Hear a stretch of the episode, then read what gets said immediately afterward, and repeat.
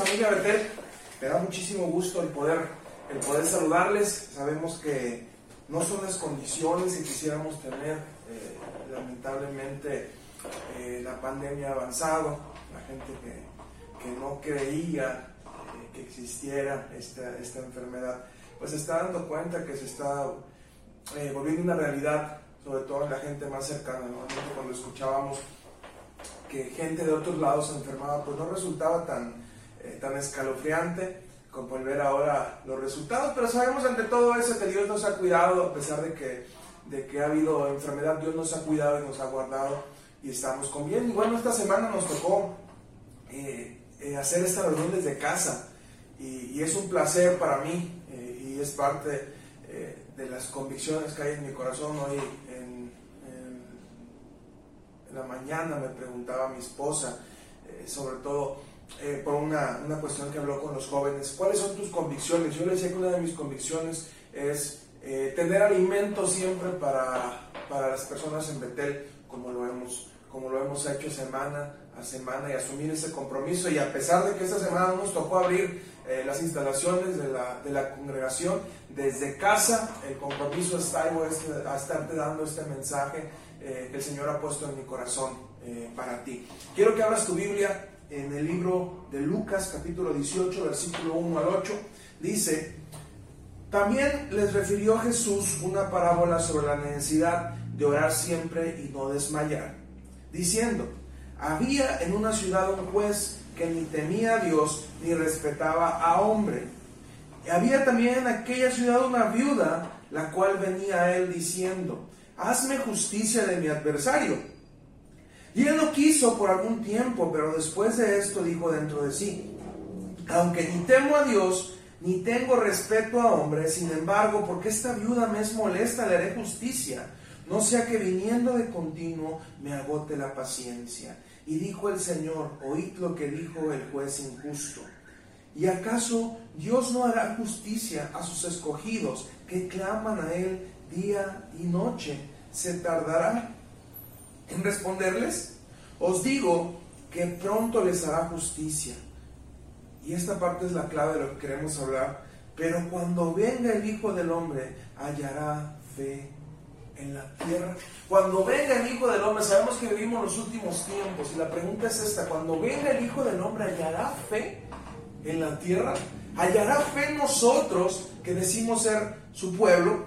Esta semana eh, leía los datos que arrojaba el último censo eh, que se llevó a cabo el año pasado, seguramente visitaron su, casa eh, y le pidieron alguna información, algunos datos, y me llamaba la atención, eh, bueno, inicialmente somos más de 126 millones de mexicanos los que estamos viviendo, recuerdo cuando, cuando yo tuve noción de los primeros censos, éramos 100 millones, hoy hemos ascendido a 126 millones de mexicanos.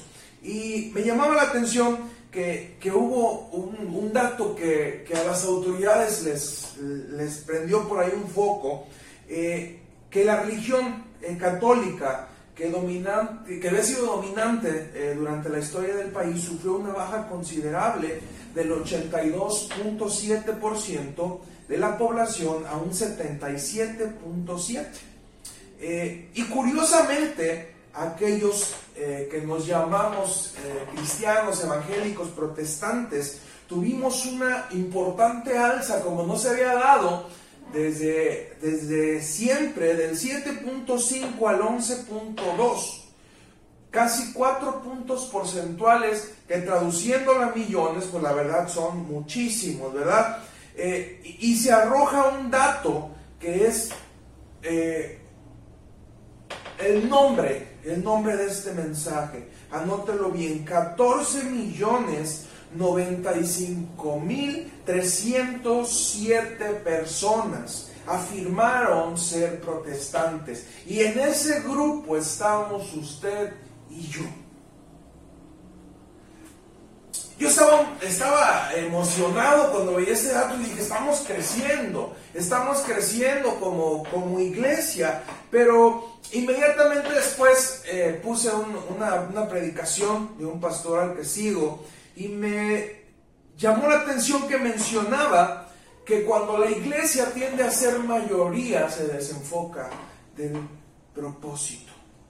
Y sabes, a final de cuentas, nos guste o no, católicos, protestantes, estamos basados en la Biblia, o al menos la mayoría tenemos la misma Biblia en, la cual cimentamos nuestras creencias. Y la pregunta es la siguiente, si realmente somos tantos millones que, tenemos a Cristo, que adoramos a Cristo, estaremos marcando una diferencia. Realmente en nuestro país se nota que hay tal cantidad de personas que creen en Cristo.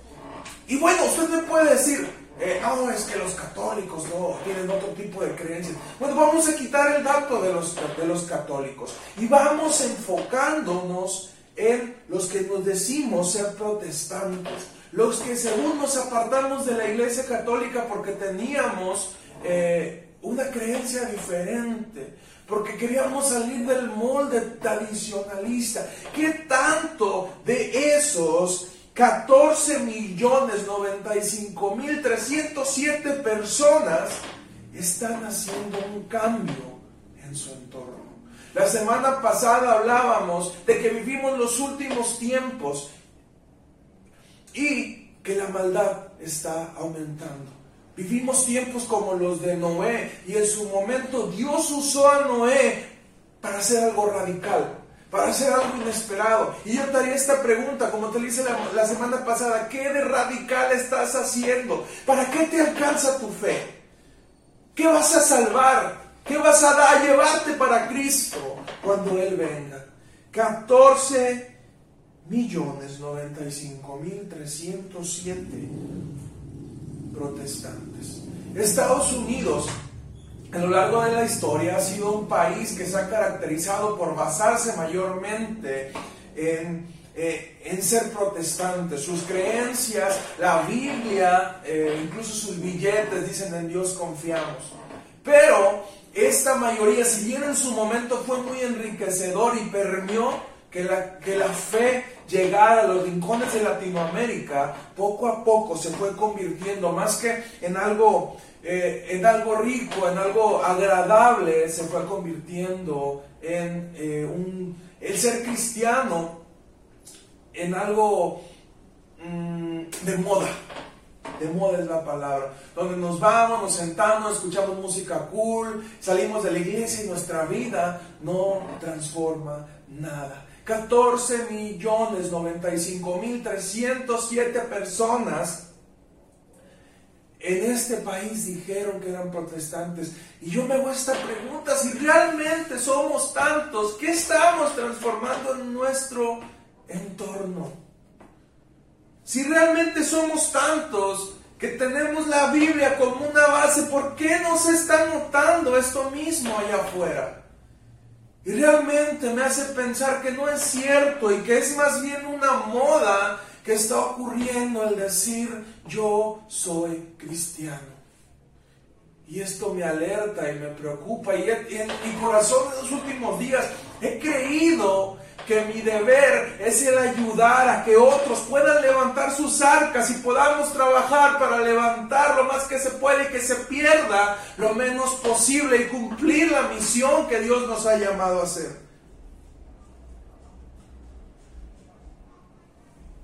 Estados Unidos tristemente cayó en una debacle moral. Y no porque lo moral sea la clave, sea lo más importante, sino al contrario. Cuando alguien está dañado, espiritualmente se ve reflejado en lo moral. Y en México parece que vivimos una guerra civil, donde tratamos de convencer a católicos de que sean protestantes, a protestantes de que sean católicos, y llenamos, inundamos las redes sociales de pleitos, de problemas, que si mi doctrina es la mejor, que si tu doctrina es la mejor que si nosotros estamos bien, ustedes están mal, en vez de enfocarnos realmente en cumplir la misión que el Señor Jesús nos dio. Y un país que está dividido en sí mismo, Jesús lo dijo, un reino eh, que está dividido en sí mismo no prospera. En México, esa guerra civil ha detonado que hay mucha gente que dice tener una creencia, y no solamente lo estoy generalizando a los católicos, porque dentro de las iglesias cristianas ha llenado de gente que dice ser cristiana, pero realmente no lo es. Porque sus hechos no lo reflejan. Entonces son los hechos lo más importante, no. Pero los frutos, o sea, los hechos que tenemos son los que demuestran nuestra fe. ¿Qué frutos estás dando? ¿Se, se nota realmente que tú eres cristiano? ¿Se nota realmente que tú eres alguien diferente?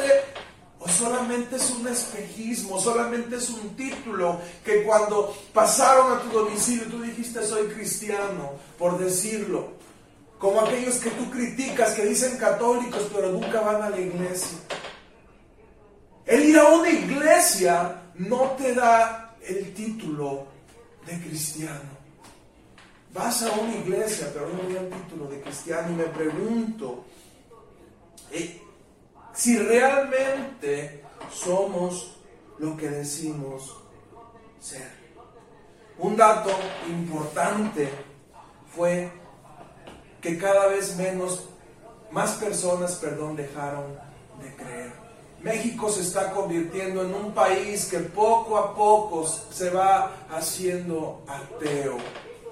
Y no nos damos cuenta que esa es la estadística más triste. ¿Por qué? Porque nuestras generaciones, y, es la gente nueva, le pido me, disculpen el, audio en general, estoy grabando con la, con la cámara eh, del celular. Vamos a esperar a que pase un poco este, este ruido. Bien.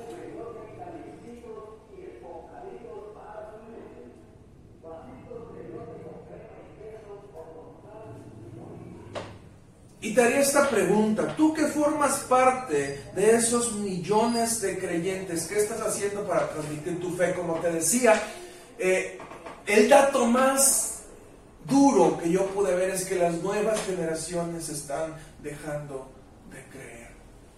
Y esto se debe a que no estamos sabiendo transmitir la información que Dios nos está dando a las nuevas generaciones. No estamos sabiendo dar el mensaje. Y si no tenemos cuidado al siguiente censo, si Dios, si Cristo no ha venido al siguiente censo en el 2030, nos vamos a encontrar con una gráfica abrumadoramente más grande de personas que están dejando de creer. La iglesia no es un club social. La iglesia no es un lugar donde vamos a sentirnos mejores y a dejar eh, la culpa, a cumplir con algo que Dios nos mandó.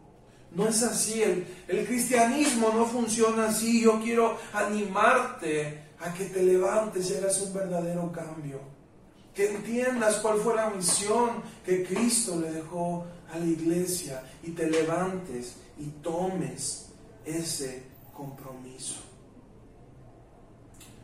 Y como pastor tengo un reto a que de ahora en adelante tengo que asumir el compromiso de formar creyentes que puedan sobrevivir en medio de ambientes adversos. Porque sabes, aún los mismos cristianos criticamos, los que nos decimos cristianos criticamos al que se levanta queriendo hacer algo diferente, porque se sale de las normas, porque se sale de las reglas, porque se sale de las formas que creemos que son las correctas y no entendemos que Dios les está levantando a hacer algo nuevo. Así como en el tiempo de Noé, él fue criticado porque dice, ¿a quién se le ocurre hacer un arca donde no hay mar, donde no hay río? Sin embargo, Dios mandó lluvia y el arca salvó la vida de las personas y los animales.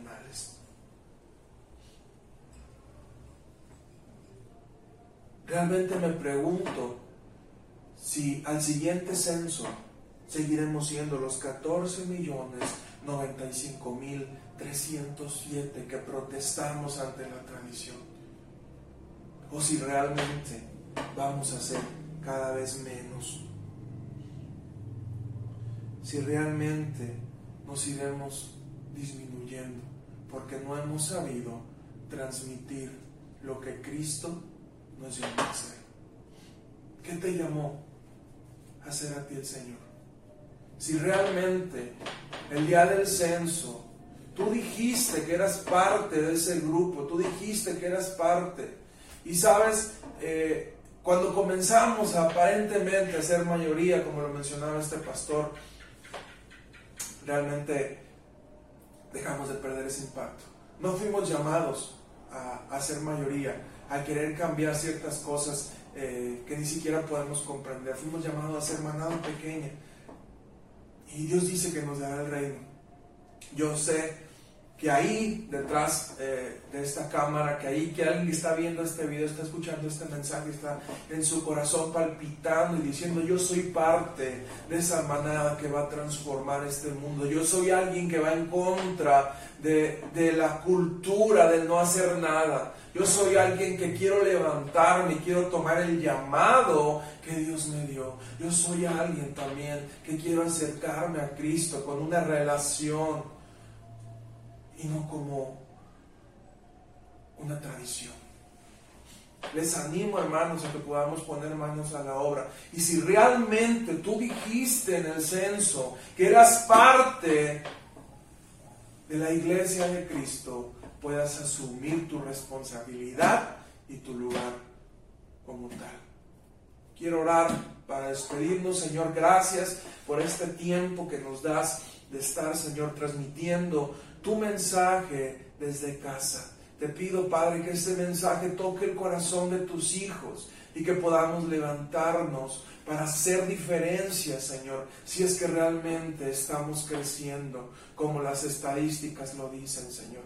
Que tu amor y tu misericordia, tu gracia pueda notarse, Señor, en un país que dice abiertamente que cree en ti. Gracias, Padre mío. Yo bendigo la vida de cada uno de tus hijos desde aquí. Padre, igualmente clamo, Señor, por aquellos que están enfermos, que tú puedas ayudarles, levantarlos, Señor. Aquellos que están pasando por un tiempo de duelo, Señor, que puedas tú amarlos, cuidar sus corazones y pasar este tiempo. Gracias, Señor.